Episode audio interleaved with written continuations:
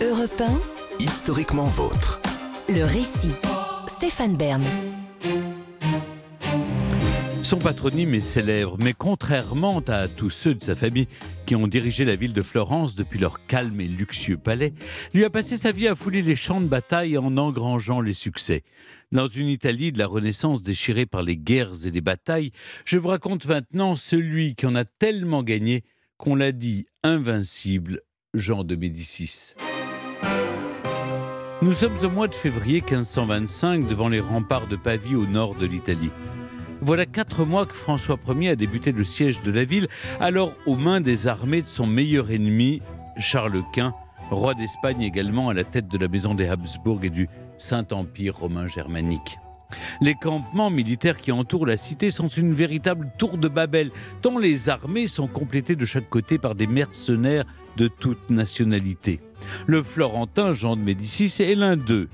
Il a été recruté par François Ier car sa réputation de meneur d'hommes n'est plus à faire.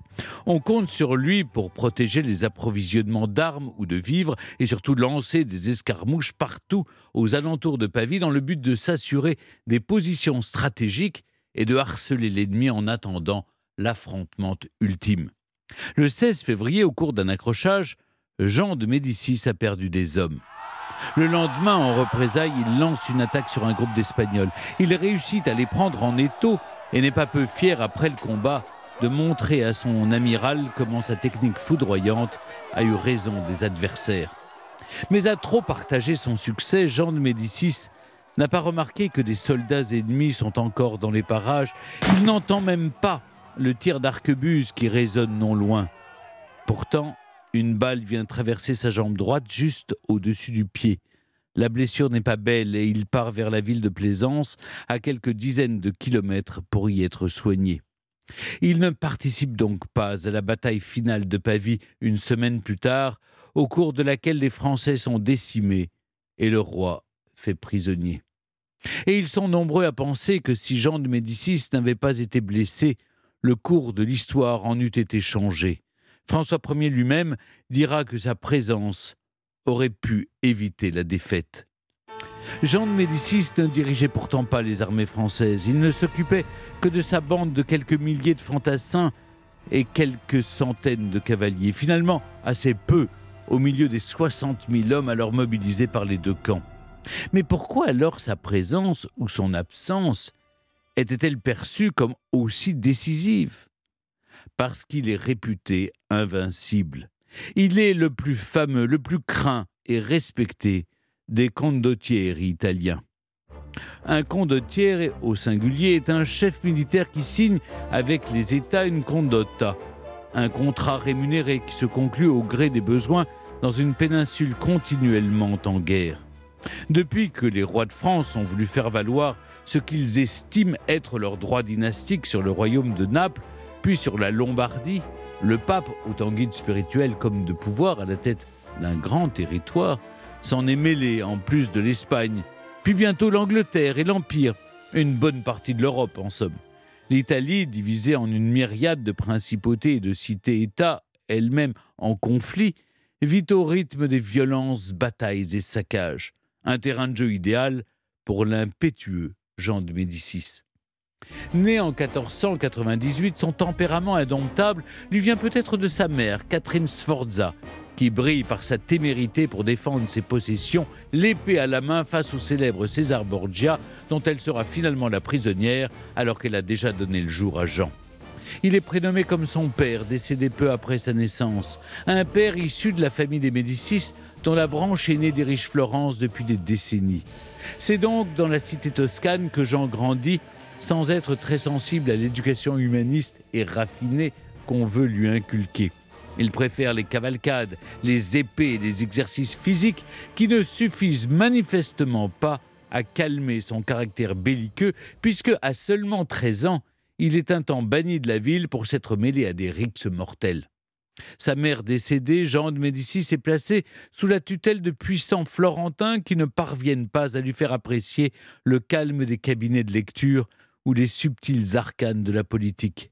Jean est envoyé à Rome, fréquente les tripots et bordels et aime à jouer des poings dans les bagarres.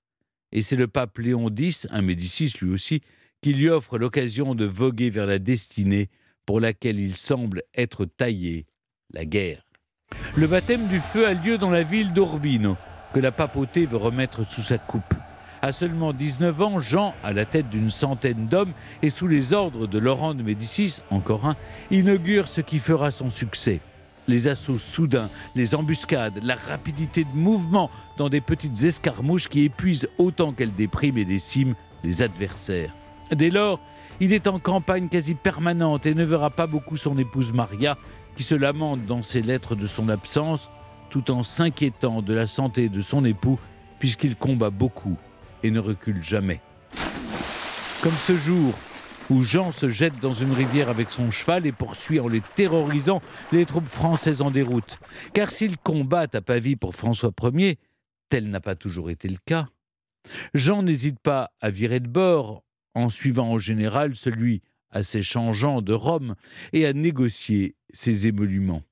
Mais qu'importe le camp, son audace et sa force font sa renommée dans toute l'Italie. Les ambassadeurs relatent ses faits d'armes dans leurs lettres, pendant que les paysans sont terrifiés quand débarque Jean de Médicis et sa bande de combattants venus de toutes les contrées, même de Corse, de Grèce ou d'Albanie, unifiés par l'autorité de leur chef charismatique.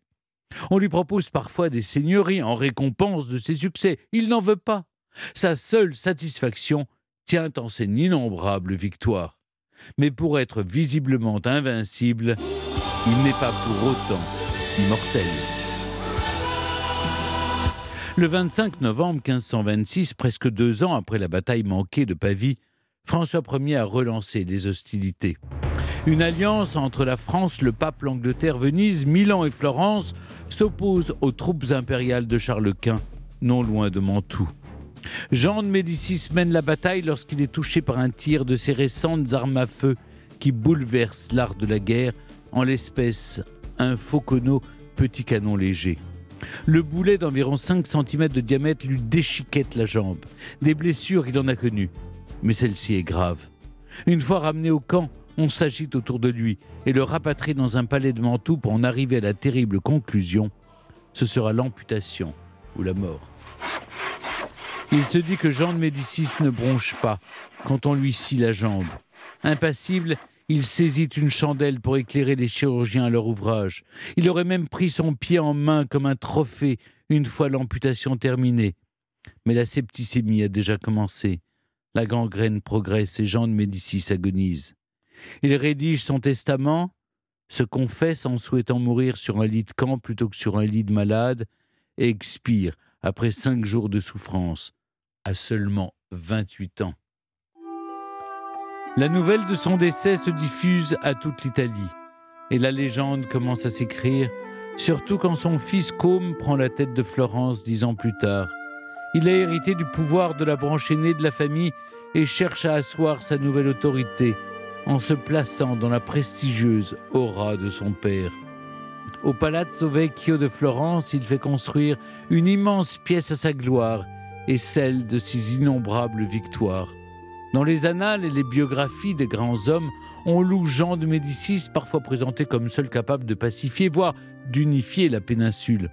On vante le courage de celui que l'on surnomme désormais Jean des bandes noires, rapport à la couleur des tuniques de ses troupes qui auraient pris le deuil après la mort de leur chef, ce qui n'est pas attesté. Peu importe, il devient une figure providentielle qui sera plus tard récupérée au moment de l'unification italienne, puis ensuite par le fascisme. Mais quel que soit le rôle qu'on a voulu lui donner, ce qui demeure aujourd'hui encore au-delà des bandes noires, c'est bel et bien un surnom gravé sur sa tombe pour l'éternité, Invictus, l'invincible.